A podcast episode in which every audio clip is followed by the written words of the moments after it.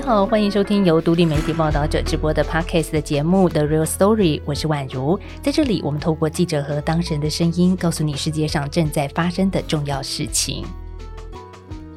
最近你有吃白带鱼吗？为了今天这一集呢，我上个周末特别到了市场一趟，想买一条白带鱼回家，结果呢，一条都没看到。老板只有从冷冻库给我了一包白带鱼卷，这好像是这几年流行的一种吃法。我不晓得，诶，在听我们这一集节目的你有没有吃过呢？那今天为什么聊白带鱼？这其实是源自于中国为了对美国众议院议长佩洛西访问台湾所寄出的报复之一，也就是回溯在八月三号，中国禁止输入台湾的柑橘类、冰鲜白带鱼，还有冻煮甲鱼，其中又以白带鱼的产值是最高的，所以当然也就伤的最最重了。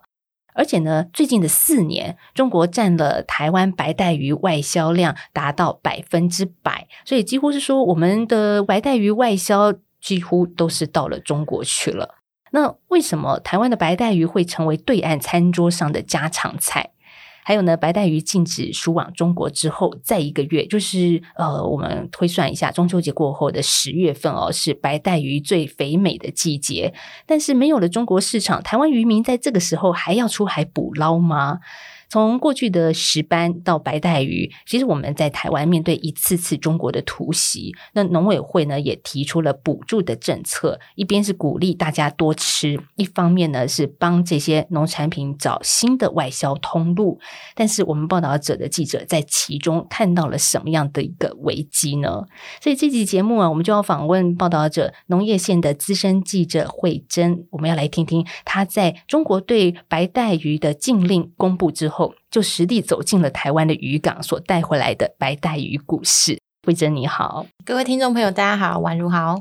慧珍，我们在报道刊出之后啊，其实，在脸书有很多的连友就回应啊。我们先来一个读者服务啊，就是有读者就在里面留言说，其实现在市场真的很少看到白带鱼了耶，原来都到中国去了吗？好，这是一个问号。我想今天我们刚好有机会访问到慧珍，也替这个听众来解答一下。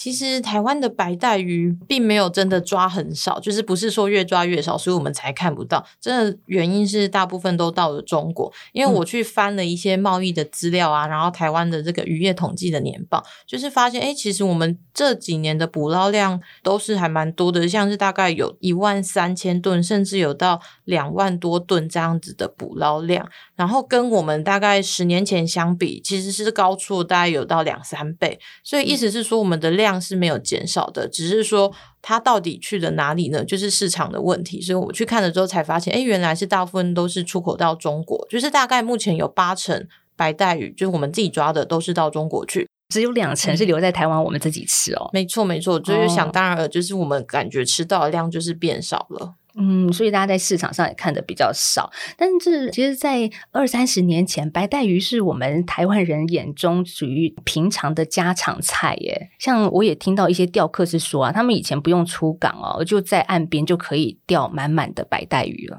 对啊，就是我自己啊，其实呃，七十九年次啦，偷偷透露一下年纪，就是我小时候大概也都是那种家里面很常吃到白带鱼，就便当里面都会有白带鱼，然后其实自助餐店也都看得到，可能平常的那种餐厅什么也其实都会有白带鱼，可能用煎的或者是用炸的。就是真的对我来说也是一个很家常的鱼。那我这几年其实又发现，哎，好像真的比较少吃到这种鱼了。那其实这个鱼在台湾真的算是一个很家常的鱼，就是妈妈们觉得煮起来很简单，然后它其实鱼刺算是好挑的，它的刺不是那种很多细刺的，所以对小孩子来讲，就是妈妈也比较不用担心。那这几年到中国的话，我自己去问了很多渔民啊、鱼贩这一些，就发现，哎，原来其实中国的口味跟我们蛮接近的，他们也喜欢这种肉质很细，然后没有什么刺的鱼。重点是对他们来讲，那也是一个家常鱼。就是大家可以想想看，中国他们有十四亿人口，十四亿你一人吃一条鱼，你其实可以把很多鱼都吃光，所以。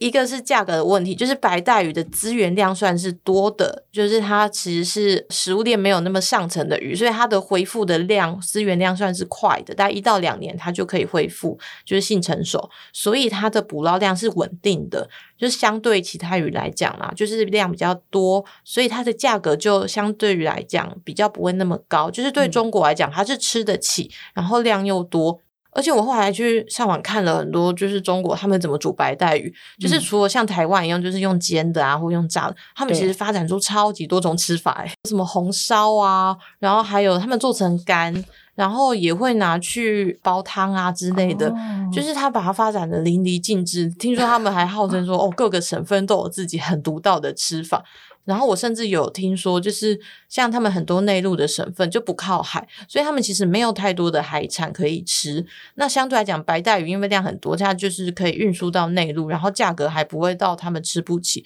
所以他们说，你你如果去问全中国最熟悉的鱼，大概就是白带鱼了。那而且那个最熟悉的鱼又是来自台湾居多。其实他们自己也抓很多，我们其实给他们的量大概只占他们的进口，可能应该。一成或不到，之前的统计是说他们一年捕捞量有到一百万吨，就是其实是全世界的白带鱼大概有可能八九成都被中国抓走了。这个需求量真的是让人难以想象哎。对呀，他们就是不止从台湾在进口，然后还有日韩，他们其实也都有向他们进口，就是他们自己的是不够吃的。嗯，不过你刚刚说到那个在中国他们的料理方式有很多种嘛，然后呢，我也看到你在报道里面有写，因为白带鱼闪闪发亮啊，所以在中国又称为银鱼，就是银色的银哦，银色的鱼，那也是有一点这个谐音嘛，就象征着银鱼，就是做生意的人特别喜欢嘛，每年这个生意到了年底呢，都有很多的银鱼存在，所以也是过年期间非常受到欢迎的伴手礼跟年菜。台湾听起来可能会觉得不太可思议，就是哎，怎么会切断的鱼？就是对台湾来讲，可能过年就是吃整尾整尾的嘛。对对对对对。但其实老实说，就是台湾是很幸福，我们旁边的海产虽然这几年渔业资源是有。枯竭，可是我们周边的鱼还是很多，所以我们可以选择。可是就是对中国来讲，他人这么多，然后有一些省份不靠海，他们其实没有太大的选择。所以就是白带鱼，一个就是好吃啊，量多，像刚刚讲，然后又有这个谐音，所以就是会变成一个是大家都会想吃的鱼。嗯，就是白带鱼的渔场，如果就台湾来说，是我们的东北海域哦。所以慧珍在呃前一个礼拜其实也特别到了这边的渔港去看了一下。但是我觉得接下来有一个问题，我不晓得是不是只有我个人的疑。问啦，就是我们只知道去菜市场买白带鱼，或者是冷冻生鲜的鱼片这样子，但是我不太知道到底白带鱼是怎么捕捞的，或者是它怎么来的。白带鱼其实啊，如果大家看过整尾，它是一个很神奇的鱼，它的身体很细长，可以到一百多公分，很漂亮，就是整尾都是银色的，但它很凶哦，它其实是一个会吃鱼的鱼。肉食性的鱼类，嗯，对，就是它的牙齿超级尖利。然后在东北这个区域，算是台湾最大的白带鱼的渔场。我们西南部高雄屏东也有，但相较于东北部就没有这么多。那东北部的渔场作业是用一只钓，就是那个钓是指一只鱼竿。但它不是真的船上只有一只鱼竿啦，只是说它没有用网子，就是一般我们想象中抓鱼好像是用网子，可是它不是，它是用钓竿钓。那我去呃看到一艘船，他跟我说他们船上有六只钓竿，它那个六只钓竿它上面就会有鱼饵，那个鱼饵通常是用秋刀鱼，就是你必须要把鱼饵挂上那个钩子，然后你把那个钓竿垂钓下去之后，然后白带鱼就会上钩。那上钩之后呢，你就要。非常的小心，因为其实它的牙齿是很利的，所以你在把鱼从那个钩子上抓下的时候要很小心，不然你是有可能会被咬伤的。你就是要重复这个动作，他们晚上就是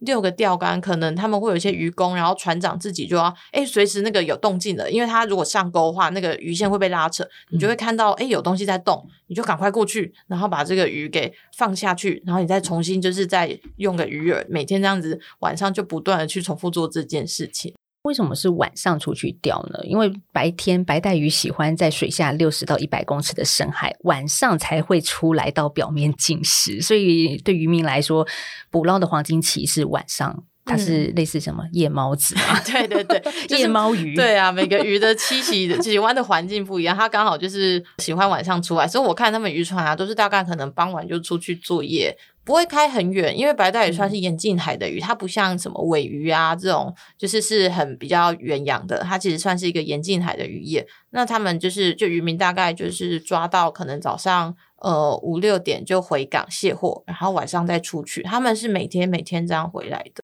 不过你刚刚说，如果用钓竿，比如说一个船一艘船上面有六只钓竿，一只一只的钓钓一整个晚上，可是你会觉得这样很慢呢？虽然听起来很慢啊，但是我问那些船长啊，那些鱼贩，他们都说你这样钓一钓，其实一艘船一天是可以钓到一吨，一吨就是一千公斤，其实很惊人哦。因为如果就是你看一艘船就这么多，那全台湾据说啊，就是他们没有一个很具体的统计。我之前问当地呃，可能深澳啊，然后瑞芳深澳那边的，就是鱼贩啊、渔民，然后他们说大概全台湾大概有两三百艘船。那想想看，一个晚上一艘船有一吨，两三百艘船就是两三百吨，这个量是非常非常惊人的。慧珍的采访当中，其实也遇到了一个捕捞白带鱼有五十多年经验的一个退休老船长陈金生，他也跟我们分享，在过去他捕捞白带鱼的荣景是一个什么样的状况。我们来听这一段访谈。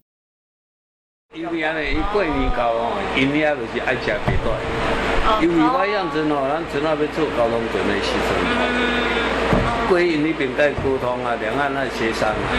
啊，阮即讲阮以为甲因要沟通，甲因遐谈要沟通。归哦，因请阮是请白带鱼的，用白带鱼剁食细块，食细块安尼去五五星级的大饭店叫叫做白带鱼请。是哦。啊，阮白带鱼无爱食，因足爱食，因规盘食好了啊。所以讲，因同爱食白带。是哦。啊，因是安那食？伊嘛是安尼愉快因为是安尼，这一只一个油安尼煎煎煎细切安尼讲同赞。伊讲迄白带鱼肉搁又味搁甜搁好食。啊，恰当尾头伊无爱食。是哦。啊，所以讲，伊的市场就是大陆的市场，才有法度救咱台湾的经济。嗯嗯。诶，啊，想要请教，恁遐？船若是你来，啊，那你鱼货是直接给那个官贩官啊，还是哦，直接甲你买，是是送甲你买，是贸易是啥？咱毋是因为咱遮有一寡官啊要趁钱，哦，伊就来甲咱买，各所在拢有一寡咱这家己落去做生意，哦，迄叫做做生意，伊来甲阮计价。啊！你怎啊倒来买好，伊支持互你哦。现金哦，现现金的哦。哦，无尤其大家要做生意爱爱有本钱哦。爱存啊七八百万可能哦。七八百万哦。一讲一讲买七八百万呐。一讲伊就买七八百万。你毋知哦，迄迄种车拢起来又无用手去的。哦，够有抢因为你七条船啊，有当时啊卖着拢十几万呐。啊。啊啊！十只十只就百几万啊，啊伊也买四十只来讲了啊，五六百万六七百万。啊六七百万你甲看嘛，啊伊拢无早较重的，歹势啊，对吧？拢轻松的哦。啊，搁以前你买甲竞争的时，你买卖我，我先提五十万互你。条件哦。条件先提五十万互你哦。尤其安怎，伊就是买着稳赚的。啊。伊固定大陆迄边因为大陆的会会咱这买主。咱台湾台湾买主，啊，伊因就是拢有你联络，哦，你今日甲我买二十桶来，我就是几万给你赚。哦，啊，你甲我买愈济赚愈济，啊，伊销路拢销会出去啊。伊即个，透早到位，伊根本就一直批发出去啊，一桶一桶就一直卖出去啊。啊，我一工就会当赚偌济，我像我一工你一百桶来，哦，伊啊往啊红桶，哦，我批论就会安尼讲，哦，有当时也不止啊，一工就一两千桶。一个人一讲要穿穿桶，阮咧车船啊，等下有一只就十几桶。哦。是啊，哎呀，你钓几大，一个人一讲，一个人我都钓三百公斤。三百公斤。你讲看。啊，你一桶是偌偌重？啊，一桶九十公斤。我们刚刚前面也是谈到说，白带鱼是用一只钓的方式哦。我其实本来还有一点担心，说好像这样钓会很慢。但是慧珍 之前有解释一下，其实他们一个晚上还可以钓好几吨的。但是呢，在接下来你钓了那么多吨，你你是不是可以有很好的销售管道呢？刚刚陈金生船长说还不错耶，主要就是有了中国这很大的消费国，因为中国它要的量实在是太多了，所以像以前我们都是吃那种大只的白带鱼，就是所谓的白带鱼的那个大小是用手指头的宽度去算的，嗯，我们讲的大只大概是三指头半。以上三点五指以上的白带鱼，就是对台湾来讲是大指，但是中国它不一样，因为他们的需求量太大了，所以他们。什么大小都吃，可能两指的也在吃，然后一指的也可以晒成鱼干，所以他们算是大小通吃。那对渔民来讲，就是一个超级方便的事情。因为台湾的价格是这样的：你三指半以上的白带鱼，你可能就是一公斤还有个可能一百八、两百以上这么好的价格。可是你大概到了三指半以下两指，就是整个是腰斩。就是那个价格是差到一半的。所以，就对于民来讲，你出给台湾的市场，就是你这样子可能一个晚上钓起来白带。不到一半是好的价格，就是不到一半是大只的。可是你到中国之后，你是全部的鱼全部一起收，他们不分大小一起收。那对于你们来讲当然是很方便，然后收益也会变得很高。所以这也是台湾的白带鱼到了中国的餐桌的其中一个推手嘛。就是陈金生船长也提到，有一些人就带着大笔的现金去。跟这些船长类似一个付定金的概念哦。对啊，就是因为渔民他出海前，他可能要先付油钱嘛，就是你出海一定要先有油，然后你有渔工的钱。那鱼贩呢，他就是知道说你一定需要一些钱，所以他有时候就是说，那我就先付个定金给你，可能就给你一个五十万，那你就让我慢慢扣，但是你这艘船的鱼就要给我。因为他实在是太抢手了，就是抢手到这些鱼贩他不用怕他收的鱼没有地方卖，所以他就会希望说你尽量有的都给我。我自己听的都觉得还蛮好赚的。对啊，有渔民呢，他现在也还在抓鱼，然后他是跟我说，他们就是之前大概好的时候啊，就是。收入营业额一个月是一百万，但当然还没扣成本啦。可是大家就可以想想看，一百万呢，你扣掉三十，你除以三十天，哇塞，那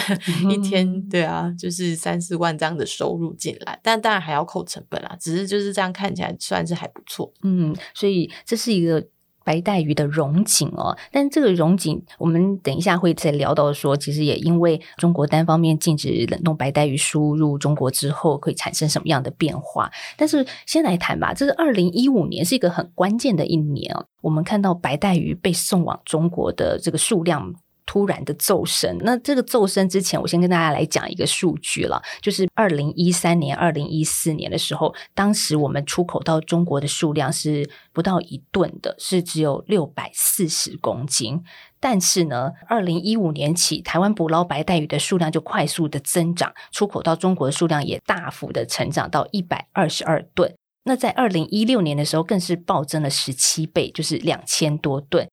最后，我们看到最近的一个数据，就是二零一九年来到史上的新高，是一万六千吨。所以，二零一五年到底发生了什么事啊？就是为什么是二零一五年这个问题，我真的也是非常疑惑，所以我就问了很多的渔会啊、渔民跟渔贩，但是老实说，没有非常明确说为什么是二零一五年开始。那我得到的答案其实是，基隆渔会的总干事陈文清就跟我说，他十七年前开始在渔会工作的时候。就已经有出口白带鱼到中国，可是呢，那个时候白带鱼是比较用，嗯，老实讲，就是比较没那么合法方式，就是它其实没有真正的报关，没有一个统计数据说我到底出口了多少，然后什么时间点出口的，就有点是走私啦，老实说，所以那个时候算是呃比较私下的活动。然后后来就是慢慢的发现这个量越来越多，当然是因为好赚。那越来越多之后，其实台湾的政府就比较有在管制这件事情。他们说以前就是你白天卸鱼之后，就是在东北岸嘛，基隆啊、瑞芳这边卸鱼之后，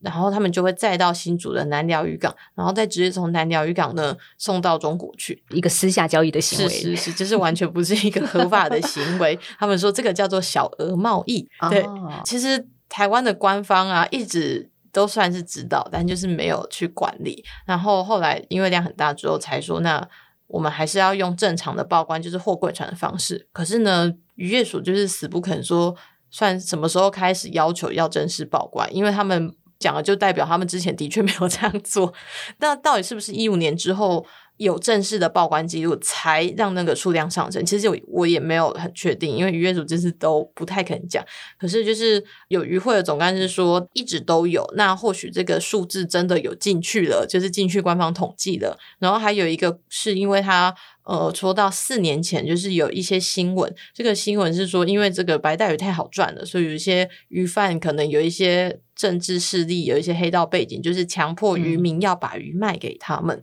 所以这个新闻一出来呢，大家就发现哇，原来白带鱼就是有到这么好赚呐！所以好像又吸引了更多人投入。然后还有一个原因是因为这几年呢，我们的远洋的渔获量就是有在慢慢减少，就是会有一些渔船它干脆就转型说，哎，那可能就是转钓白带鱼，就是有这么多的因素让出口的数量越来越多，但是。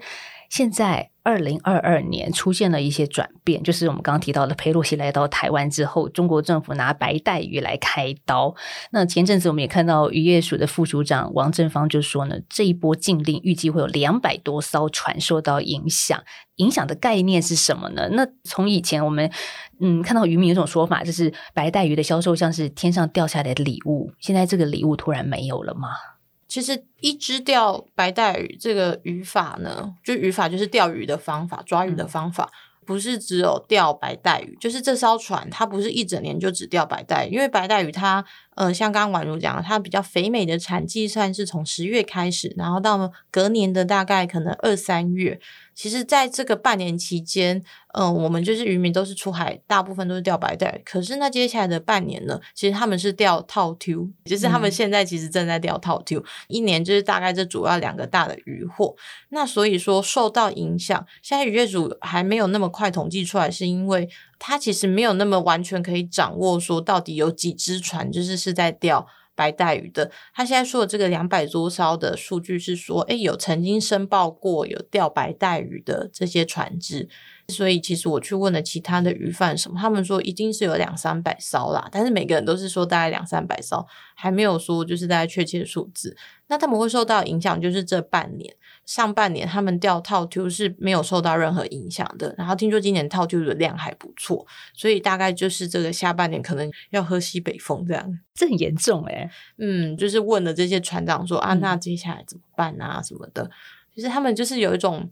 当然是很无奈，然后就会觉得啊，真的会这样吗？我觉得大家的心情是。很沉重无奈，但是就有一点点希望，就是啊，搞不好他们只是说一时的这样子。哎，可是慧珍，你刚刚说中国这么大嘛，他们进口台湾的白带鱼大概只占一成啊。对，所以其实我当下当然是没有跟他们说啊，其实他们也不一定那么需要我们啦，就是有点残酷，但我没有这么直接跟渔民说。可是我自己也是在思考，对我们来讲，这一成就是台湾的几乎是八成以上的渔获量，可是对他们来讲，真的只只是一成而已，就是他们也可以找别的国家市场。所以我个人是比较悲观的，就是我没有觉得说未来就会开放，而且我觉得就算就算你真的开放了，那他什么时候会再进，你也不知道。这的确是一个很不稳定，就不是一个很正常的生意的伙伴啊。就是我们也看到，在过去啊，像去年的凤梨、莲雾世家，到今年的水产品，我们都看到，其实中国这样子丢出的震撼弹也不是第一次了。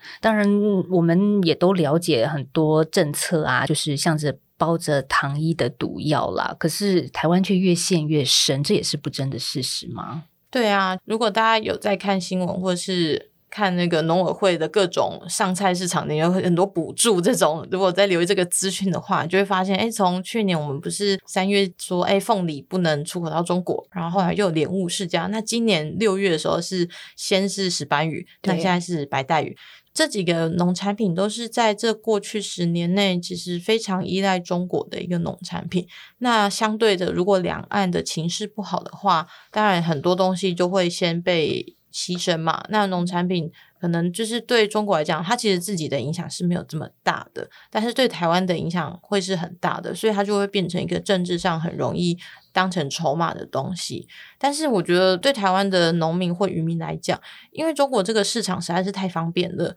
像过去讲的，我们可能是分级的去销售，就是大只的鱼才比较好价格，但中国它就是全部都收啊，然后你其实根本不用处理，你只要回港卸货就好。然后像凤梨也是，像我之前访问的时候，他们说，哎，凤梨你像是你到日本市场，虽然它单价好，可是你要比较龟毛一点，就是它有各种规格的要求，然后你的外观、你的农药残留量什么的，就是要比较讲究。可是中国它就是全部几乎都收啊，所以我觉得在这样子方便然后快钱的慢慢的养成下，它慢慢的加深了台湾对于中国的依赖。感觉是说，我们好像很多的农产品都被别人掐住脖子。你在不管是种植还是销售，你真的要销出去，你要做外销，除了中国以外，其实还有其他的地方，我们也要看一看哦。那如果就农委会他们在这一次佩洛西来台之后所看到的中国对台湾农产品、农渔产品的一个封杀，那农委会其实也。紧急推动了一些因应措施，像是开拓其他的外销市场，还有扩大内销，这些都是解方之一了。但是我真的很想问慧珍，是说，其实我们经常看到这样子农渔产品的一个销路啊，就是如果受到了阻碍，那政府就会提出一些补助政策，甚至是说，嗯，大家一起来呃共襄盛举，就是赶快来购买台湾的农渔产品。但是这是一种治本的方式吗？我觉得短期来讲，当然我们会希望是台湾人先多吃一点。可是我觉得真的要长期来看，真的是要好好去思考，就是你除了。爱国心之外，还有没有什么是对产业比较有长远的提升的？像我访问渔业署啊，他们就说：“那好，我们就去发展其他国家市场嘛。”我们又想到了最友善台湾的日本，诶，我们的凤梨也给日本吃，诶，白带鱼现在我们也可以出口到日本。那其实还有韩国，韩国跟日本都还是蛮喜欢吃白带鱼的。可是就是我问了渔业署说：“那？”台湾的白带鱼到了那边的市场定位是什么？因为他们自己也抓，那台湾的捕捞的成本，就是我刚刚提到，可能三指以上的那种大的鱼，一整只鱼可能就要三四百块的话，那日韩他们自己也抓，我们的竞争力是什么？而且其实日本、韩国他们吃白带鱼跟台湾的定位是很像，他们也喜欢吃大只一点的，不像中国是吃小的，所以是有点重叠的。那我们到底有什么竞争力？然后我那个时候就觉得很奇妙，就是渔渔业署的那个副署长就说：“嗯，这个我们就还在研究，这样，因为他们甚至连可能嗯日韩他们都吃这种比较大只的白带鱼都不是那么的清楚。”然后当下就觉得，唉。就是没有做好很多准备的感觉啦，嗯，对啊，所以其实外销这件事情不是这么简单的，就是你的市场定位，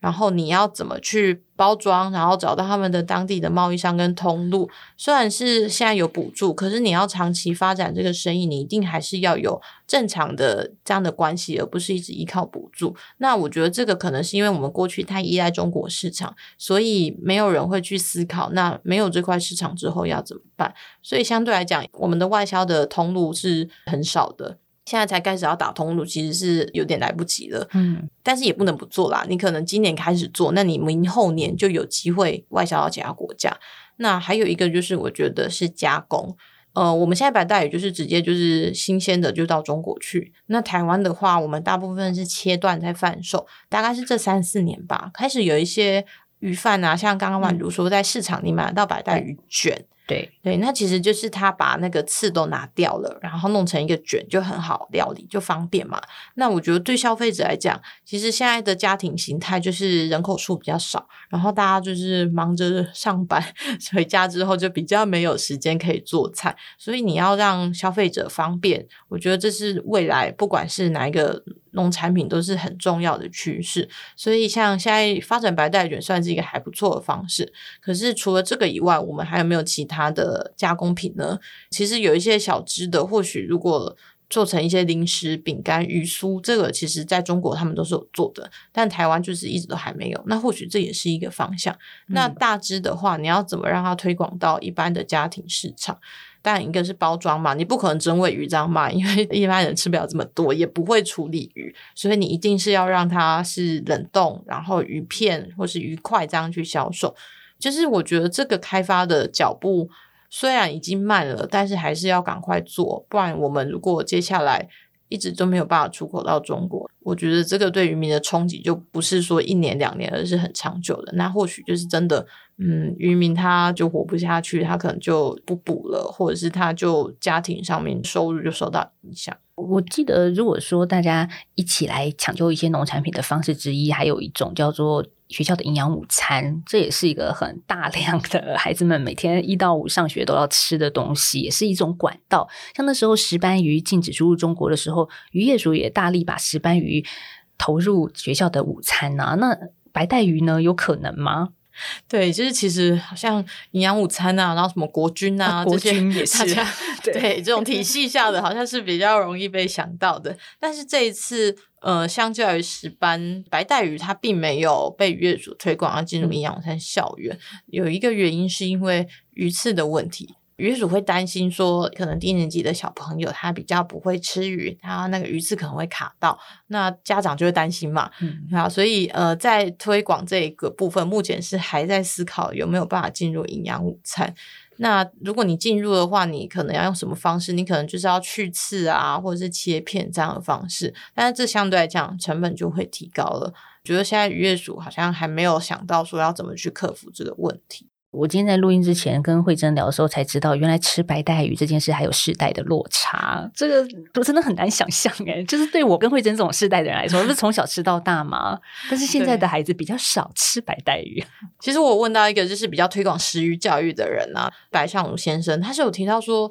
嗯，现在的台湾的孩子可能对于吃鱼刺这件事情是比较排斥，而且不擅长的。就是我们小时候可能会觉得啊，鱼刺就是挑掉。那有时候真的细刺比较多，就是啊有点烦，但是还是要吃吧，因为家里面的人就会煮啊。所以我觉得有时候这是一个从小的文化，就是你的爸妈吃，你家里面就会出现这个东西，那你从小就会开始试着去学习。可是当现在已经大家都吃这种鱼片，或者算是进口的，大家有吃过鲑鱼吗？整片的这种。就很方便啊，你那个刺很大块，你就挑掉一根两根就没了，对你就会慢慢的去习惯，就是相对来讲。这种呃有刺的鱼就会慢慢的退出我们的市场，可能就剩下我们这种有吃过啊，然后可能三十岁以上的这些人，二三十岁的这些人还有一点点经验。那当你没有这样的经验跟回忆之后，你的下一代其实也几乎就不会有了，因为连你自己都不知道那是什么鱼的情况下，你根本就不会让它出现在餐桌上。嗯，所以今天如果有听到节目的爸爸妈妈，是不是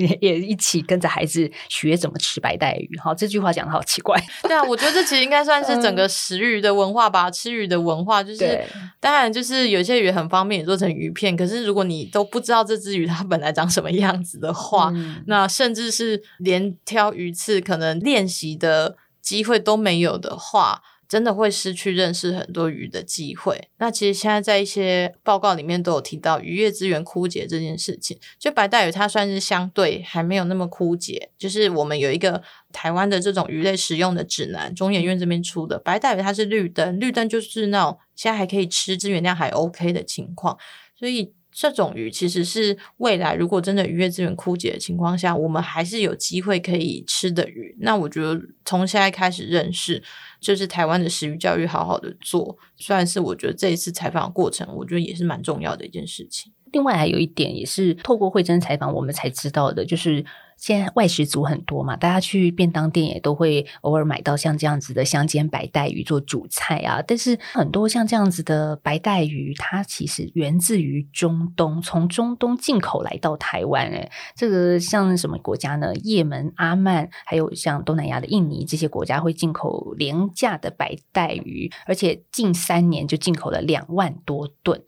我们前半段一直在讲，我们的鱼出口到中国有八成，可是我们其实进口到台湾的也是很多。对啊，就是嗯，因为进口的还是会比较便宜。而且它的那个，你可以选择大块的进口，就是它的规格比较符合台湾人的需要。就是我们在谈进出口贸易的时候，一个很重要概念就是规格，就是你要去迎合这个国家的市场，或者是开创它的市场。那台湾人他就是喜欢吃大的鱼，所以呃，我们会从可能中东这边或者是东南亚这边进口鱼块，就进口大块的，非常的方便，然后价格也会比台湾自己捕捞的大块鱼还要便宜，所以它就变成说，你现在外面。吃的白带鱼很多都是进口，或者是大家如果现在边听，你可以边上网看看。你去 Google 那个白带鱼，你就会发现还是有人在卖，可是它的进口可能就是什么叶门或者阿曼。我也是这次做专题才发现，哎，真的也就是 我都以为是台湾的，想说台湾自己就有，哎，原来是进口的。所以还是用价格竞争之下，这些摊商会购买比较便宜的进口白带鱼，但吃起来有不一样吗？就是我其实没有真正的去网络上面买过进口的白带鱼，我知道就是台湾那种很老啊，那种很新鲜的，我觉得那个味道真的非常非常好吃，就是很鲜甜，然后肉质又很细。朋友或者是渔民就说：“哦，那个真的跟进口的差很多，因为你进口的就是冷冻的，那那个鲜度一定就是有差，鱼的那种鲜甜是完全不能比的。”嘿，所以就是开始有外界说：“哎，那我们进口这么多，我们就不要进口啊，就是台湾自己的白带鱼。”我觉得这是一个就是蛮反射性，然后也是很正常的想象，但是中间其实有很多个门槛要克服。一个就是成本的问题，就是台湾的鱼相较于进口的还是比较贵的。那这个贵，你就要让它有价值，所以你要先让台湾的民众去认识为什么你值得花这么多钱去买台湾的鱼，而不是买进口的。所以就是。如果未来我们真的想要去替代掉这个进口市场的话，我们就真的是要从现在开始做这些 食鱼的教育。就是虽然说现在我们都说啊，农委会都在发补助啊这件事情，可是我觉得这个补助你就是要发对地方，你就是好好的让可能台湾的下一代或是这一代年轻人，他有机会可以知道说有这么好吃的鱼之后，我相信那个消费的习惯还是会慢慢改变的。不晓得大家听完这一集有没有觉得，现在在看到市场的白带鱼或者是生鲜超市的冷冻白带鱼块的时候，会有一种情感呢？慧珍，你自己做这个采访有没有这种感觉？因为其实我觉得对我来讲，白带真的是一种很家常的鱼，反而因为这样，我就是没有去意识到说，哎，他好像真的很久没吃了。那在这一次做题目过程中，我才真的有意识到这件事情。然后我自己啊，其实。也是蛮感慨的，就是我在采访的时候，我就是去渔港等船，我就是地毯式的，呃，有看到类似渔民的人，就赶快问周边的鱼贩，这样子一个一个去问。就是我发现钓白带鱼算是一个目前对台湾渔民来讲还是可以赖以为生的一个这个鱼，资源量 OK 的鱼，所以渔民是依赖它的。可是就是这个依赖，它现在突然就被中国禁止进口，它就变成是它瞬间。不知道该怎么办。嗯，我那个时候有问其他渔民说：“那你们也知道依赖中国应该是没有那么可靠，那为什么还是这样做？”其实大家都说，你就没办法，你就是只会抓鱼。就是现在的白带鱼其实有越抓越小的趋势，就是三指半以上的鱼，他们说相较以前是少很多的。可能以前抓十只有五只以上都是大的，那现在可能就是不到一半是大的。我就说，那你为什么没有想说，那就抓大一点？嗯，然后他们就用一种啊你怎么会问这种问题的表情看我。他说：“你是能控制那个鱼是大只小只上钩吗？”的确啦，就是你在钓的时候，你根本就很难去不知道那个钩子拉起来是一个多大的鱼。对对对，就是问出一个很笨的问题，但我觉得也是蛮有价值的吧。就是大部分人可能都会这样想啊，你就是那就钓大一点。可是他们就是真的无从选择，那他们可以选择的是季节。有人说，就是你在七八月就先不要抓，有点像是他们的繁殖期吧。就是在中国是有这样子的规定的，就是繁殖期比较抓。台湾目前是没有的。呃，那这有很多原因啦，当然是因为我们的渔业科学的研究其实没有去研究台湾白带鱼适合抓的季节是什么时候，然后没有研究就没有政策做这件事情。那渔民他。为了求生计，他就一定还是要出去捕鱼。我说你们为什么不晚一点去捕啊？那捕到的鱼比较大，价格比较好。他们就说不是啊，可是你那个套丢钓完之后，你就是一定要出去赚钱，不然你就是把船放在港口嘛。就是对于一个认真工作渔民来讲，他会觉得啊，现在有鱼为什么不去抓？就是他没有办法像我们想象说，你就是晚一点抓，因为你不抓，其实有其他人会抓。然后他也无法忍受说，哎，你明明就有鱼啊，啊，你为什么船还要绑在港口内？嗯，所以就是我自己看到现场是有一种他们有点是被推着走，但是老实说，就是真的是为了经济呀，为了家庭这种生计，那他们就是只能去顺应说，哎，现在中国一样啊，太好了，我们就赶快抓给他。他没有去多想一些背后的结构性的东西。那其实我觉得也不能全怪他们，就是我们的政策其实是应该去引导渔民的。渔民他有他自己的压力，但是你政府就是应该要用更高的视角去看这整个产业啊，而不是说，哎，中国进了，哦，我们就去出口嘛。但是其实出口又很难做，那也不是说，那中国开放了，那我们就继续跟中国做生意，当做什么事都没发生。对我们以前说，像农夫啊，就是看天吃饭，这好像有种宿命感，但是渔民。靠捕捞吃饭，然后哪里有生意，哪里可以养家活口的，他们就去做。但是现在更困难的一点是看政治吃饭呢。对啊，台湾就是市场真的是比较小了，就是我们没有办法消化这么多的鱼，那这么多的农产品。是对啊，所以我觉得更重要就是一个是你真的要去向外开拓市场，可是这个开拓要是一个正常的生意管道，而不是像中国这样子不稳定的政治问题干预。所以一个是你的外销市场，那一个就是去好好的检视一下台湾到底有多少的消费量。那我们是要去扩充这个消费量呢，还是要向其他国家就是投入一些科学资源的研究？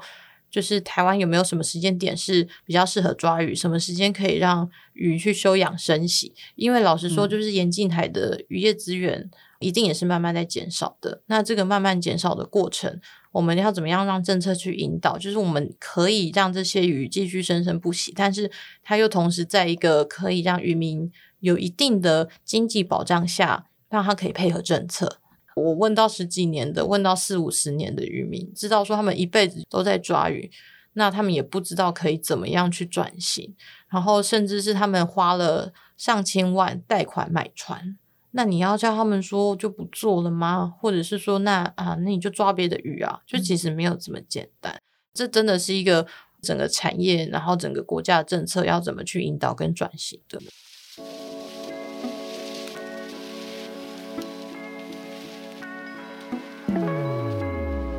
以上呢就是今天的这一集节目内容。我们听到了慧珍呢从台湾的渔港所带回来渔民的故事。如果你觉得很有感，或者是你想让更多人知道的话，欢迎你多多分享。当然，你也可以到三岸 App 或者是报道者的官网捐款支持给我们，让我们带回更多台湾真实的声音。那在今天节目的最后呢，要再次告诉大家一件事情，就是我们报道者的 Podcast 的两岁生日趴要在八月二十六号星期五晚上七点半到九点半登场。不知道你报名了没呢？听说现在报名的人数是已经爆满了，但是还是可以排后补。那报名表里面呢，有一些开放留言的地方，就是请大家说一说想对 Podcast 的团队说的话。最近我跟婉珍每天都在看，我们收到好多好有意思的回馈，所以二十六号晚上再跟大家线上一起聊喽，拜拜。